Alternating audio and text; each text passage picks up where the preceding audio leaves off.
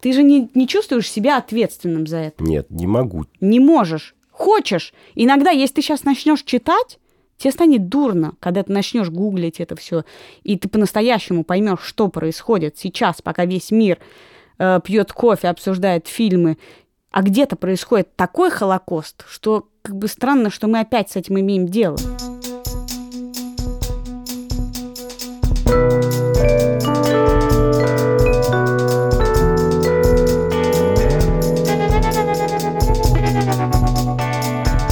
Здравствуйте!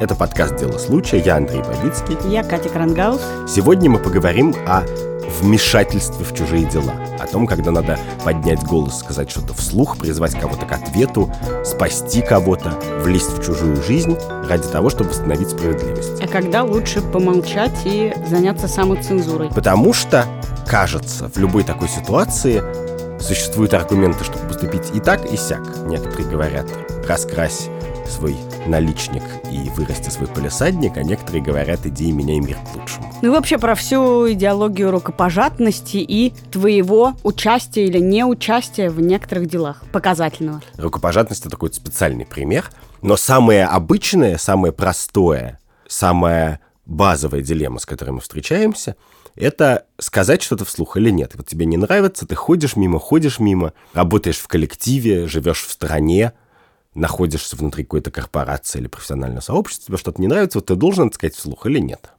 Как ты считаешь? Ну, как ты знаешь, э, в моей биографии присутствуют э, довольно э, явные эпизоды, которые показывают, что иногда я говорю что-то вслух, чтобы не томить наших читателей и тех, кто не знает, я даже могу произнести это, что я однажды выступила с постом в Фейсбуке, который привел к скандалу в московской школе номер 57, в результате которого заведено уголовное дело о совращении несовершеннолетних учителем, и э, вынужден был уйти директор школы. Ну вот ты знаешь, что про это кино уже снимают, кстати? Нет. Снимают вот, кино про это? Да, я хотел начать с фильма «Spotlight». В центре внимания, он так, кажется, по-русски называется.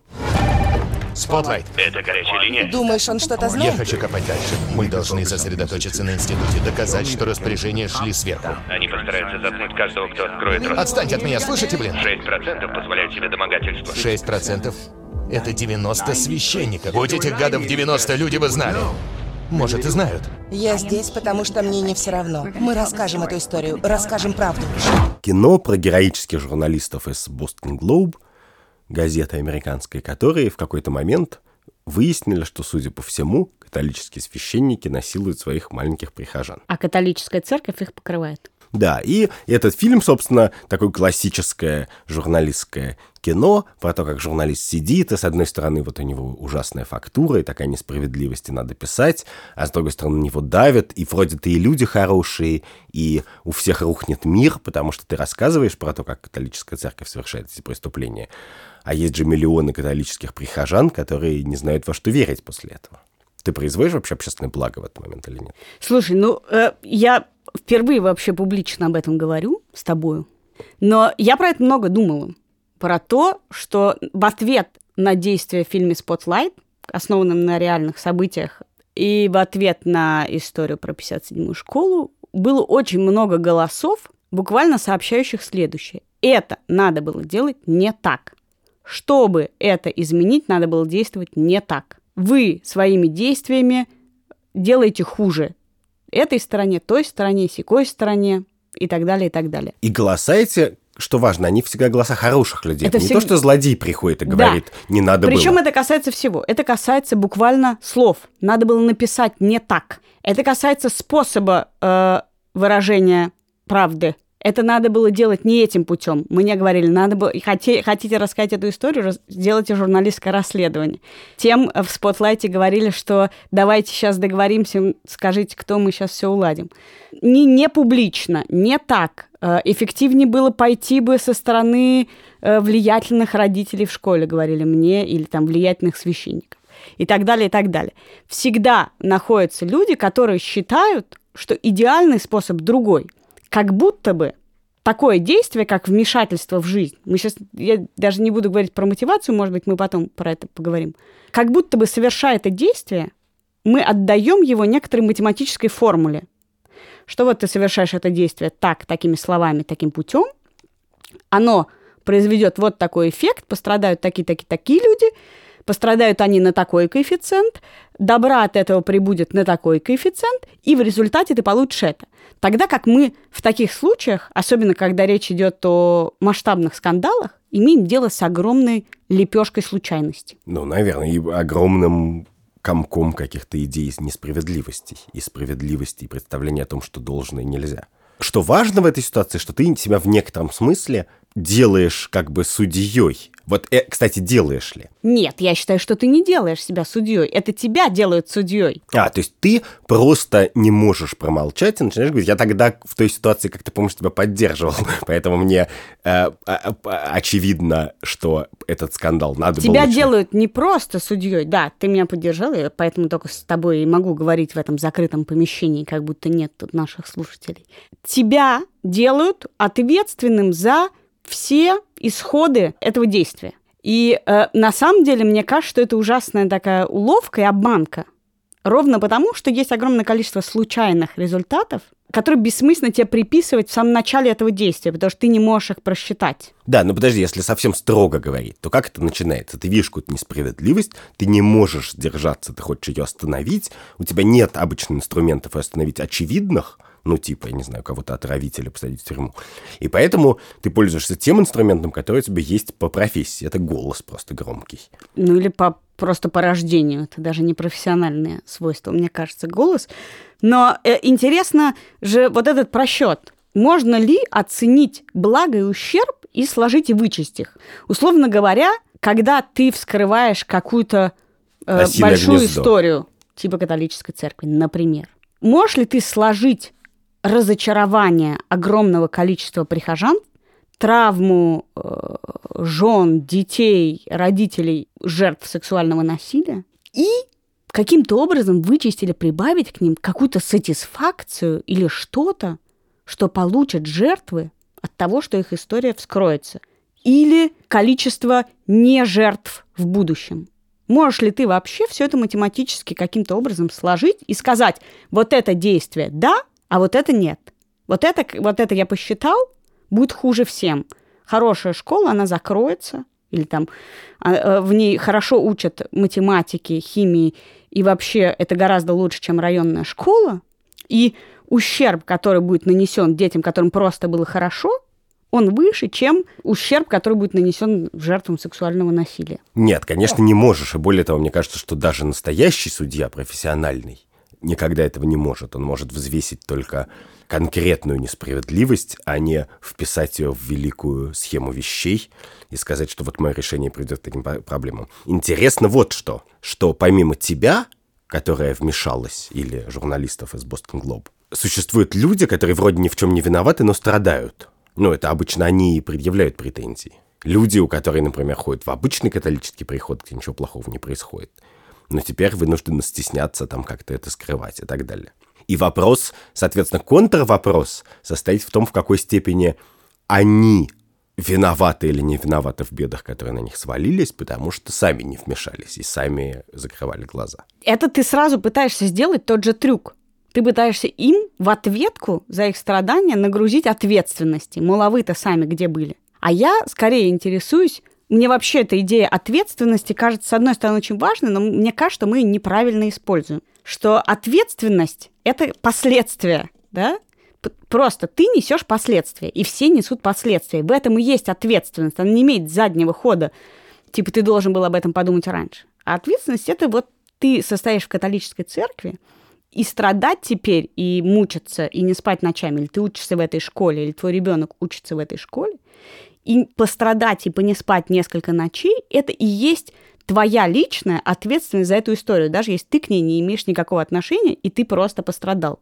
Но это часть как бы разделения ответственности нашей всей за конкретную историю. Мне кажется, что эти casualties, да, эти жертвы не, не жертвы прямые, а побочные жертвы, случайные, что это абсолютно нормальная вещь, что ужасно неправильно бояться этого. Ого-го. Вот сейчас ты звучишь как Супермен. Но я типа остановил преступника, но еще завалил пару высоток. Нет, мы говорим про страдания, а не про смерть все-таки. А, окей.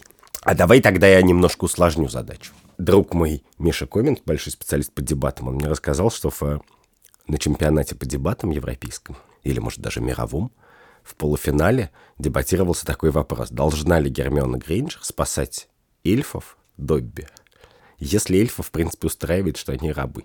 Вот если это всех устраивает, все говорят, «А, окей, а у нас тут как бы вот такое происходит, а нас это устраивает, все равно это лучше.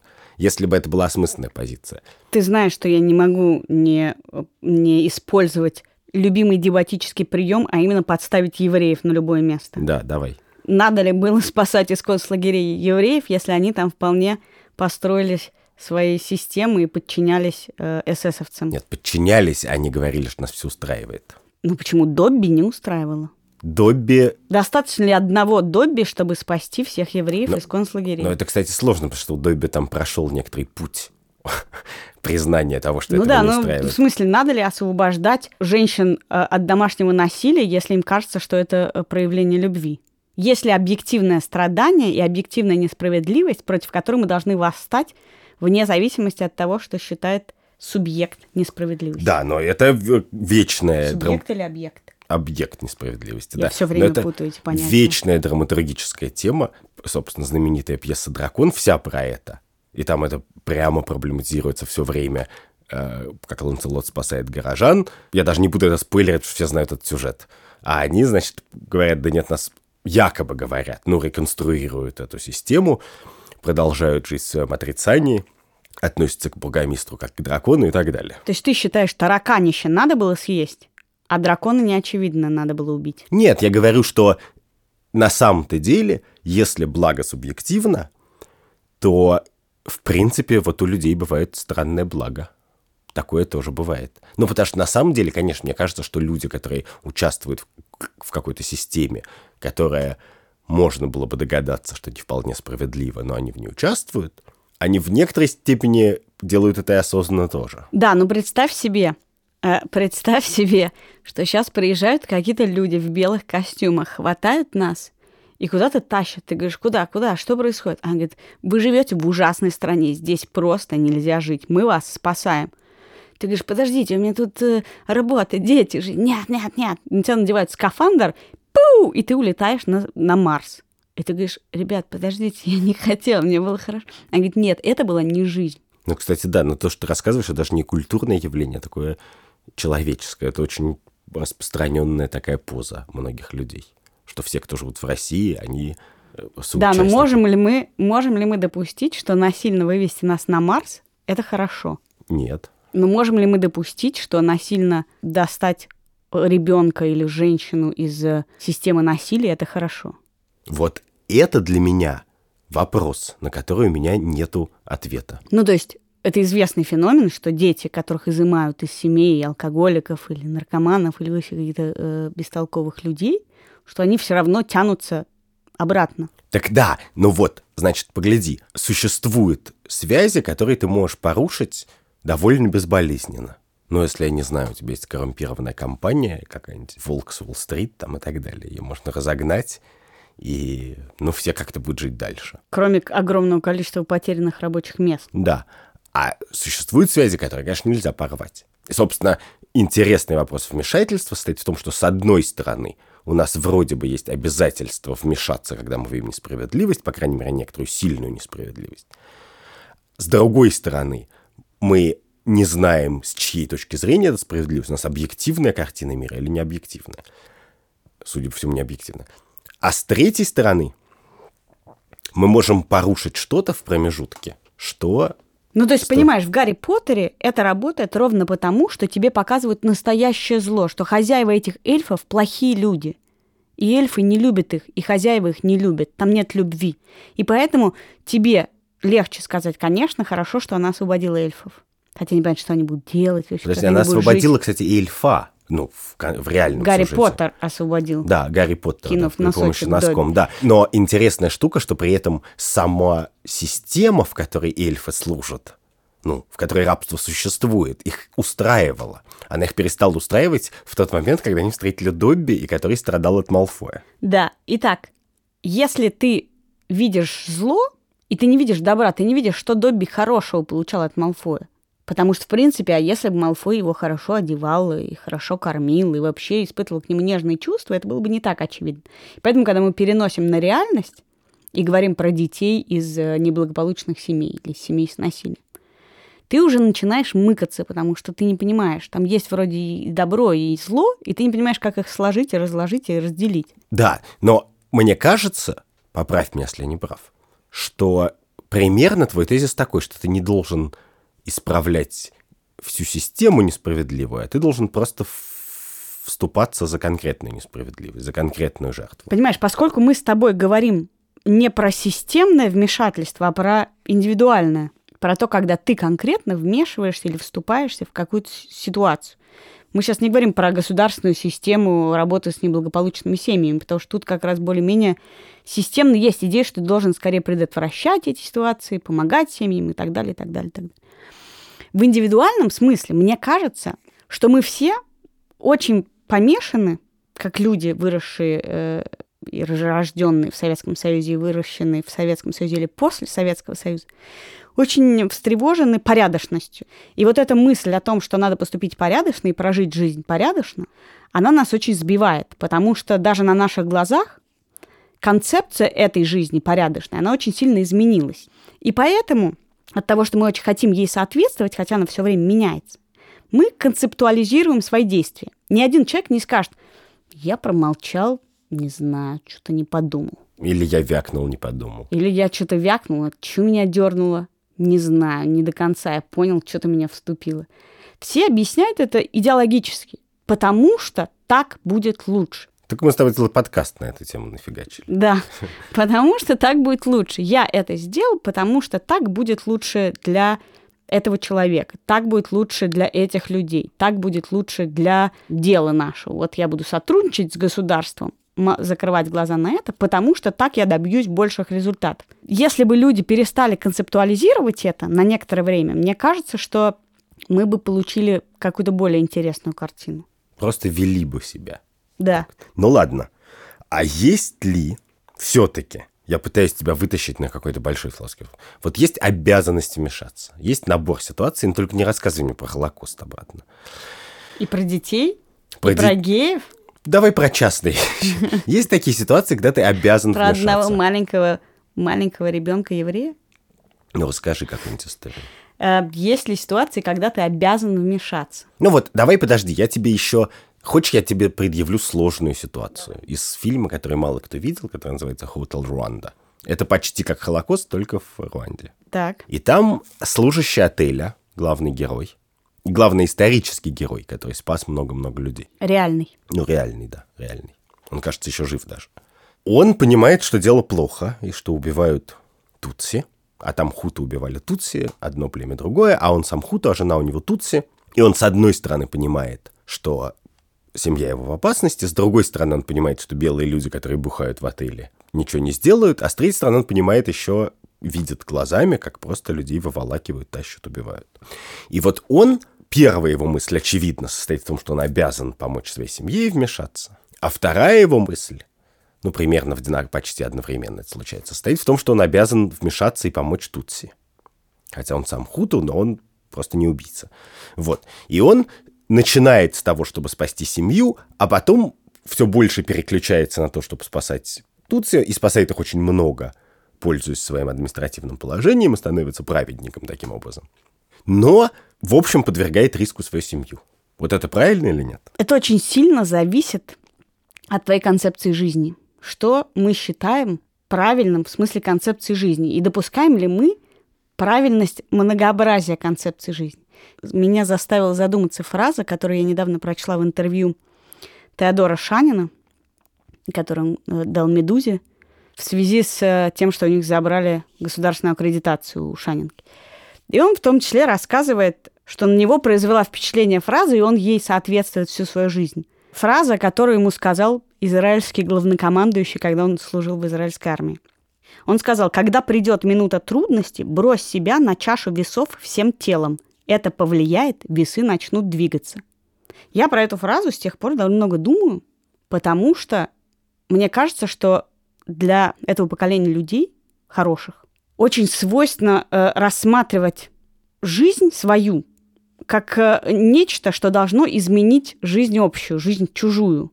Что ты должен бросить себя на амбразуру, на чашу весов, встать, встрять, пожертвовать собою и на самом деле своей семьей ради некоторого общественного изменения, ради изменения общественной жизни, порядка жизни и вообще как, стать капелькой в море жизни. Ну, это так, такая народническая традиция да. в русской литературе. Да. Тогда как современная традиция западная говорит нам о том, что ты есть пуп твоей земли, и нет другой земли, нет другого пупа.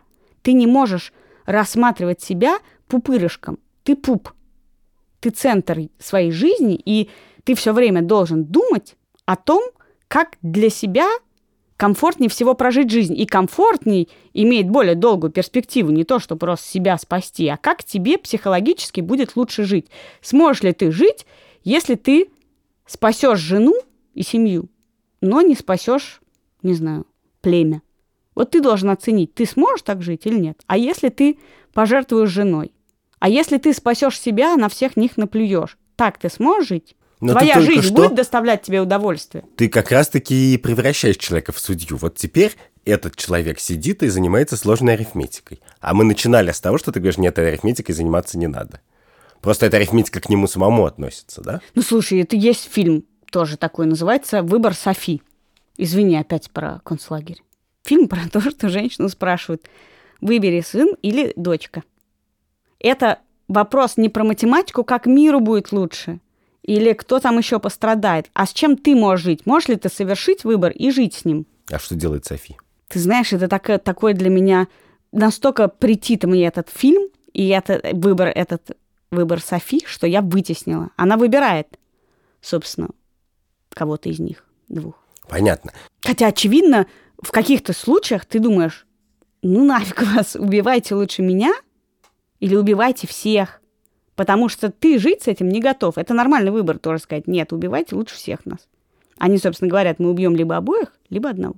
Я понимаю эту историю про выбор, но мне все-таки интересно, существует ли какое-то какое-то в этой твоей вселенной представление об общем благе, к которому ты должен значит, стремиться вмешиваться, чтобы, если оно значит, под угрозой и так далее. И профессионально это обсуждается либо в фильмах про журналистов, как Spotlight, либо в фильмах про супергероев, которые все время принимают это решение.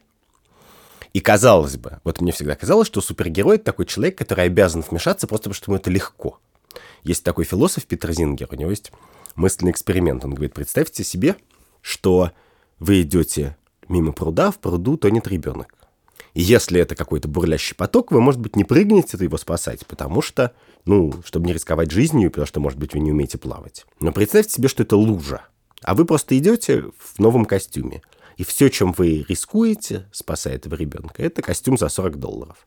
Поступите ли вы аморально, говорит Дингер, если не спасете ребенка? Интуитивно кажется, что да, что уж как бы пожалеть костюм за 40 долларов ради ребенка – это странная идея. Он говорит, ну вот, а теперь представьте себе, что вы, например, сидите в Лондоне и зарабатываете нормальную зарплату, и вам нужно послать 30 фунтов или 40 долларов там в Африку и спасти ребенка. Такая же ситуация или не такая же, но в принципе его логика такая, что если тебе спасти человеческую жизнь стоит вот так вот пальцами щелкнуть, то ты обязан это сделать. И Бэтмен, он всегда в этой ситуации находится. Но он вроде такой крутой, клевый и сильный, что ему кого угодно спасти. Но даже у Бэтмена бывает проблема в великом фильме «Темный рыцарь».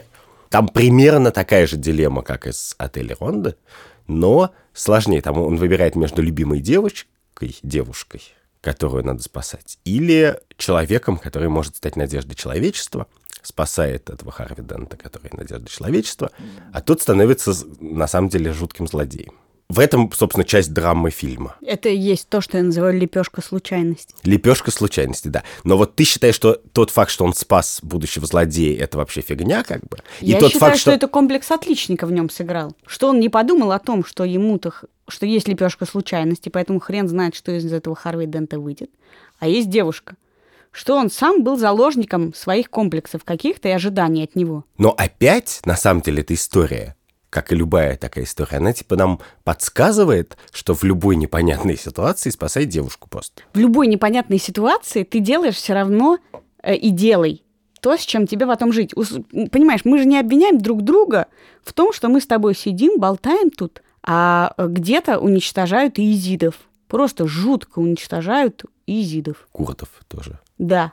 Ты же не, не чувствуешь себя ответственным за это. Нет, не могу. Не можешь. Хочешь. Иногда, если ты сейчас начнешь читать, тебе станет дурно, когда ты начнешь гуглить это все, и ты по-настоящему поймешь, что происходит сейчас, пока весь мир э, пьет кофе, обсуждает фильмы, и кто кого э, обесценил, а где-то происходит такой холокост, что как бы странно, что мы опять с этим имеем дело. Ну, я вообще считаю, что есть некоторая обязанность, например, постоянно напоминать людям, что война в Сирии – это преступление, надо прекратить и так Ну далее. да, но я, ты- я не могу ее таким образом прекратить, но я считаю важным это говорить. Дорогие слушатели подкаста «Дело случая», война в Сирии – это преступление. Но в действительности ты можешь жить и прожить свою жизнь, не вмешиваясь в эту конкретную историю, не положив свою жизнь на эту историю. Да. Ты также можешь прожить жизнь, огромное количество людей могут прожить жизнь, там, не знаю, не обвинив кого-нибудь в коррупции, или даже в насилии, или еще в чем-то.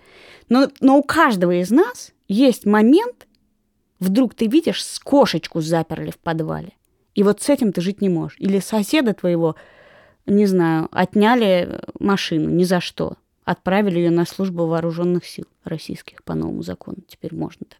Ну, подожди. И ты с этим не можешь. И вот тут у тебя встает как бы ярость. И мне кажется, что эта точка есть у всех. И она не про приличность или неприличность, а про какую-то, ну, твою личную боль. И только она и может служить триггером. Ты не можешь себя накрутить, я стану диссидентом или я стану правозащитником в том, что тебя по-настоящему не волнует. У тебя просто не хватит на это огня. Ты не сможешь никого защитить, если это по-настоящему тебя не задевает. А задевает нас всех очень разные вещи. То есть ты хочешь на самом деле сказать, или поправь меня, если я не прав, что хороший мир – это мир, в котором нормальный мир, это мир, в котором каждый воюет за свою боль, и никто не пытается отойти в сторонку Мне и кажется, почесать репу. это работающий мир. И моя практика, в том числе в истории с э, знаю, развращением учеников в школе, показывает, что если тебе кажется, слушайте, ну, ну вот это просто не- нельзя так делать, ну нельзя. И в этот момент тебе действительно ты не думаешь обо всех последствиях, но ты говоришь, нет, слушайте, вот, вот тут как бы я вам скажу. Почему-то в этот момент тебя это задевает. Да, Но если тебя не задевает несправедливость в Сирии, ну прям за живое как бы не дерет тебя, пока тебе не показывают фотографию сирийского мальчика-беженца, которого выбросила войн- волна. Вот если тебя это не задевает, ты не сможешь с этим бороться. Поэтому так хорошо работают фотографии, которые пытаются тебя задеть тебя за живое. Да, но ты говоришь, почувствуй свою соразмерность, как бы ты можешь быть соразмерен школе, но ты не можешь быть соразмерен там Холокосту или... Кто-то может быть соразмерен, не знаю. Вот я тебя и спрашиваю про Бэтмена. Бэтмен на всему соразмерен. Вот ты говоришь, ты не остановишь Нет, войну в Сирии. Нет, мы сейчас говорим не про силы его, а про то, что его задевает. У Бэтмена выяснилось комплекс отличника. Его задевает идея мирового порядка и И справедливости. какой-то весов. Какой-то... Он не кажется. человек тут. Он концеп- как раз концептуализировался в своем выборе. А, то есть в тот момент, когда человек начитался книжек по моральной философии, отошел и говорит, я должен поступить так, в этот человек, в этот момент он перестает быть человеком. Он становится каким-то Бэтменом. Ну да, мне кажется, в этом э, успех бесславных ублюдков из бесславных ублюдков. В том, что они просто говорят. Которых по-настоящему задело. Подожди, это же тоже про евреев, да? Но это можно про евреев. Эту историю про евреев можно, потому что там Брэд Питт. А, хорошо.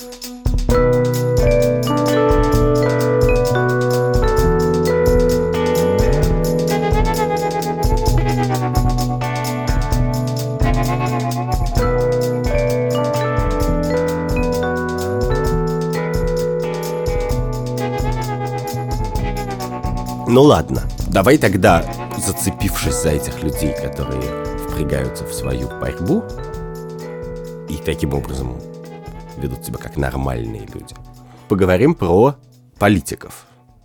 Потому что политик — это по определению человек, который, казалось бы, должен читать книжки, взвешивать последствия и так далее. Мы ему за это деньги платим. Но харизматичные и запоминающиеся политики очень часто как раз идут в политику просто, чтобы повоевать за то, чего у них сердце болит. Киношный классический пример — это Харви Милк, ну и жизненный. В исполнении Шона Пеном. В исполнении Шона Пена. Мэр Сан-Франциско, первый открытый голубой мэр Сан-Франциско, который очевидным образом пошел на эту должность и пошел в политику, и фильм в больших подробностях рассказывает это, чтобы побороться с дискриминацией своих друзей и э, единомышленников, и геев вообще. Ты будешь первый гомосексуалист на посту мэра. Если эти люди будут открыто жить гомосексуальной жизнью, их уволят с работы. Если бороться с этим, то сообща. Если проиграем, законы против геев примут в 50 штатах. Харви Милк переживет удар ножом и ночь ужаса. Я вызываю полицию. Это они написали. Это готовый иск. Это больше, чем иск. Мы боремся за наши жизни. В этом смысле, как мне кажется, он еще и нельзя сказать, что идеальный беспристрастный политик. Я хочу тебе сказать, что он не был мэром только. Он не стал мэром. Да. Он пришел и боролся за свою боль. Надо знать про Харви Милка, что он совершал то, что сейчас считается абсолютно непорядочным. А именно он занимался аутингом. Да. То есть он говорил про людей, что они геи, даже если они это скрывали. Он считал, что это благо и что нельзя скрывать такие вещи, потому что если они геи, то этот факт ведет к распространению идей, что важные люди и хорошие люди могут быть геями или политики могут быть геями, или значимые люди могут быть геями. Поэтому и это как их... раз, кстати, пример, в отличие от Спотлайта, такого хладнокровного журналистского вмешательства, когда ты рассказываешь какую информацию не для того, чтобы спасти от несправедливости частного человека, а для того, чтобы создать справедливую систему, ты рушишь жизни частных людей. Да, он э, рушил, прямо рушил жизни людей. Есть известная история про Оливера Сипла, человек, который спас американского президента от убийства, прыгнув на женщину, которая пыталась убить его. И Харви Милк рассказал, что он гей, а он был вьетнамский ветеран и вообще да, стал да. довольно Мы когда-то с тобой это да. обсуждали, поэтому не будем даже спойлерить второй раз. Но, в общем, он американский Неважно, он герой. в итоге умер, э, спившись, и вообще жизнь его превратилась в кошмар. Но Харви Милк добился смягчение порядков. И Сан-Франциско вообще супер, и Калифорния супер gay-friendly штаты, и, и все там хорошо Но. Это, Харви Милк мог быть следствием этого, а не результатом, ты понимаешь. Но я хочу сказать такую штуку, что в начале нашего разговора ты говорила, вот твоя частная боль, вот частная несправедливость, борись с ней, когда у тебя что-то закипает. И не смотри на систему, ты никогда ее не взвесишь. А теперь ты говоришь, вот герой, который исправил систему, а то, что он там прошелся по Нет, трупам... это ровно то, что я говорю, что есть эти жертвы не смертельные. Тут, боль, тут на нем было больше ответственности, его убили, поэтому ему легче с ней было справиться, потому что он просто погиб. Если бы он не погиб, вполне возможно, что он был бы изничтожен к концу своей политической карьеры и считался бы виноватым во всем на свете. Но он боролся за свою боль. И поэтому это его оправдывает. Поэтому это сработало, мне кажется. Ну, то есть в финальном смысле вмешательство оправдывается только тем, что ты не можешь не вмешаться. Вот Вмеш... что ты да. говоришь. Вмешательство оправдывается тем, что ты и не берешься просчитывать все результаты и действуешь немного в аффекте. Я бы сказала, что любое вмешательство, безусловно, является аффектом когда ты начинаешь бороться с несправедливостью, когда ты встаешь, э, не знаю, на э, общем собрании правления, где все чего-нибудь бубнят, и встаешь поперек всего и начинаешь говорить «нет, так не будет», то это аффект, потому что это ну, не свойственное для человека поведение. Вообще-то идти против толпы, идти против, не знаю, старших, начальства, системы. Это такой дон, донкихотизм. И отправляться туда можно только если тебя это задевает очень сильно. И в этом смысле, мне кажется, всем людям, которые этого не делают, не надо себе это объяснять ничем. Ты не должен себе объяснять, почему ты не впадаешь в аффект. Да, но с другой стороны, есть люди, которые много впадают в аффект. Как бы закончил Харви Милк, если бы он сделал успешную политическую карьеру, я не знаю. Политическая карьера портит людей. Но вот какой-нибудь Че Гевара, вот классический человек, у которого сердце болит. Про него тоже есть, конечно же, кино, и можно посмотреть дневники мотоциклиста, и как он видит несправедливость вокруг себя, и как-то хочется с ней побороться и так далее.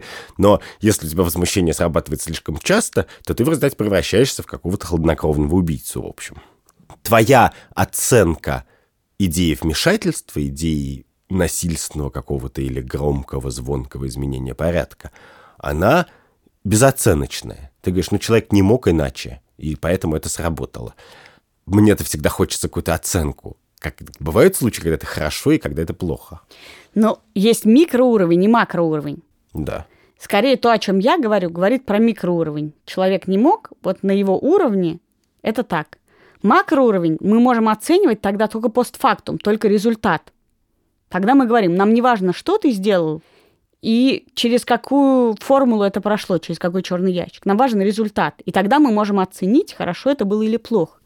Но в этой оценке финальной проблема в том, что ты опять сталкиваешься с тем, что есть минусы, плюсы, какие-то коэффициенты, и ты не понимаешь, как их сложить и оценить. Ну вот мне интересно, ты считаешь Харви Милка героем или э, злодеем? Я считаю его героем, потому что он был героем. Это не положительная характеристика. Это качественная характеристика. Она, его качество было героическое. Ну он ладно. прыгал на систему. Да, окей. Дон я- Кихот был героем или идиотом? Безусловно, он был и тем, и тем, кажется. Но ты не можешь сказать, что он не был героем. Да, окей, ладно. Но представь себе, что к тебе придет молодой. А в России можно даже представить себе вполне э, человека в положении Харви Милка, потому что Россия довольно гомофобская страна. Ну вот Антон Красовский пытался избираться мэром Москвы, откровенно заявляя, что он гей, и, собственно, проделав тот же путь. Он дов- довольно одиозный. А он занимался аутингом, я не помню просто.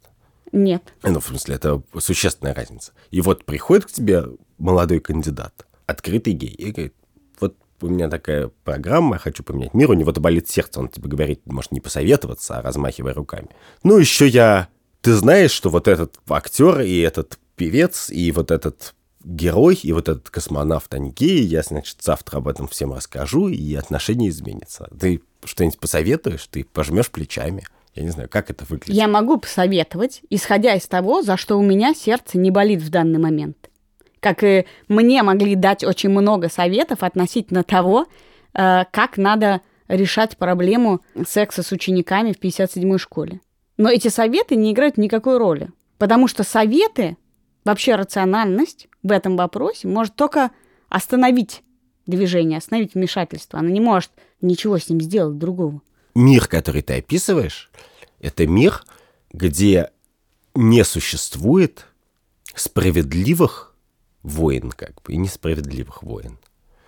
Справедливых поводов пойти на амбразуру, несправедливых. А существует личные представления человека о том, за что он готов или не готов вписаться. Если человек ходит и бьет кадилом а, участников гей-прайда, потому что у него там болит, то он ничем не отличается от человека, который идет на гей- гей-прайд, потому что у него там болит. Ну, кроме, кроме банальной вот этой части, где один доставляет физические увечья, а другой нет другим людям.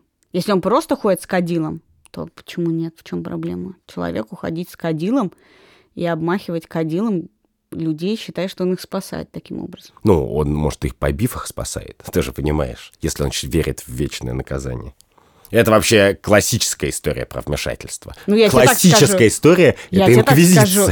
Если... Что- Нет, инквизиция — это одно. Но я тебе скажу, если есть на свете священник, который никого пальцем в жизни не тронул, а только ходит на все гей-парады мира, ездит по всему миру и просто тихонько ходит в конце с кадилом, я считаю, что это герой.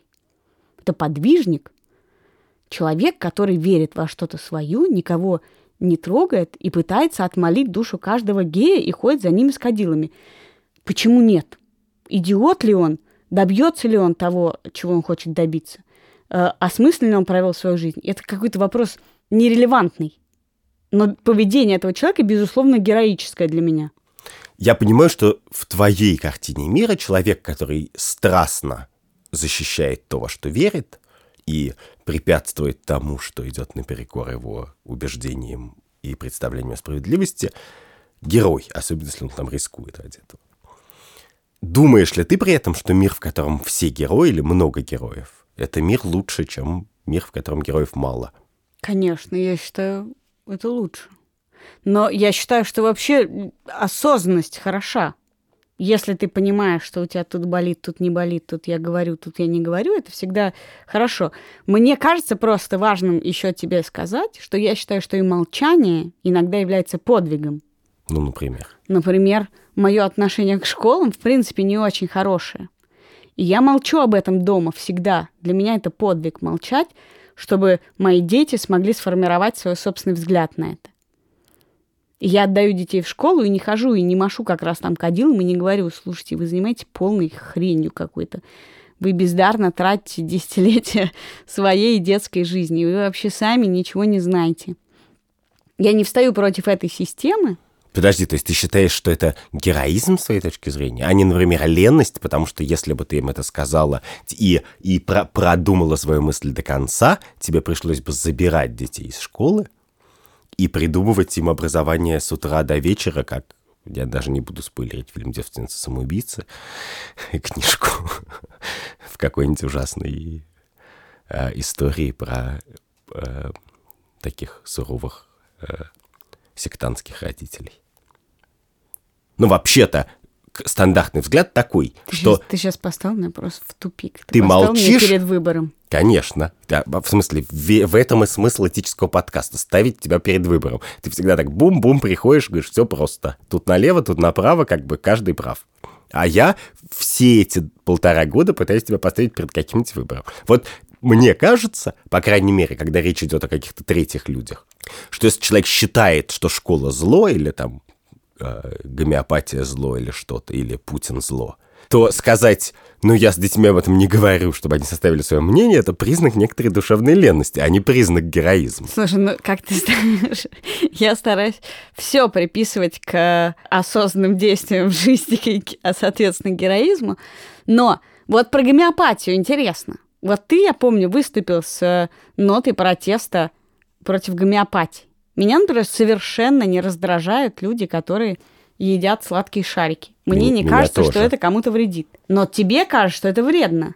Нет, мне Ты- не кажется, что это вредно. Мне кажется, что вредно, когда ты ешь сахарные шарики, рассказывать о том, что это полезно. Вот это меня раздражает исключительно в этой истории. А э, я самый мягкий борец с гомеопатией. Я считаю, что пусть она продается на каждом углу, пусть они печатают свои журналы, умирают в 35 лет, как бы это вообще святое право каждого человека. То есть ты считаешь ненужным бороться с клиниками, которые лечат рак смузи? Ну, как, если они говорят, мы лечим рак смузи, то э, не надо. Это там вопрос, надо ли бороться с мошенниками, он сложный, и в какой степени они мошенники. Но вообще считаю, что это совершенно неизбежно, что очень многие люди сами лечатся от рака смузи. И как раз э, вот этот вопрос про вмешательство. Мне кажется, что это одна из тех ситуаций, когда вмешательство может быть плохо, а не хорошо, потому что выигрываешь ты очень непонятно что. Ну, то есть кто-нибудь из этих людей тебе поверит, может быть, и будет лечиться по-другому. А проигрываешь ты то, что вообще-то вера — это важная часть всего, включая выздоровление, как бы. Ты приходишь к людям и говоришь, просто ваши вы полные дебилы, как бы, ваша жизнь ничего не стоит, я вам сейчас все расскажу, и поверить, что таким образом я действительно могу кого-то вылечить и там изменить, я не могу. Поэтому мне кажется, что Подожди, вмешательство... но просвещение же на этом построено. Нет, просвещение построено так, что у меня есть симпатичное светлое пространство, там, студия, сайт и так далее. И я всем рассказываю, как клево быть частью большого сложного мира и понимать, как он устроен. Хотите, приходите, посмотрите. Я не собираюсь в качестве просветителя бегать со скалкой и дубасить людей по голове. При том, что вот ты говорила, что у кого болит. У меня вообще болит, когда в интернете кто-то не прав. Но я, видишь, научился с этой болью. Я героически Подожди, себя но веду. часть просвещения построена ровно на принципах вмешательства. Люди бегают за тобой с презервативами и говорят, возьми, возьми, возьми, возьми. Так вот, так вот, надень, надень, надень, надень. И тогда они надеются, что станет меньше Подожди, ВИЧ, что ВИЧ такое мире. вмешательство? Я же не бью никого кадилом. Я говорю, знаешь, существует презерватив. Подожди, но когда люди встают и подают голос, они тоже никого не бьют. Мы же говорим про вмешательство как влезание да, в твой мир, в твои представления, в какую-то сложившуюся систему с целью что-то изменить например, или высказаться. Например, вмешательство является ли вмешательством? Это интересный вопрос. Если прийти к детям христианских родителей, которые не рассказывают детям про презервативы, прийти к ним в школу и там им рассказать про презервативы.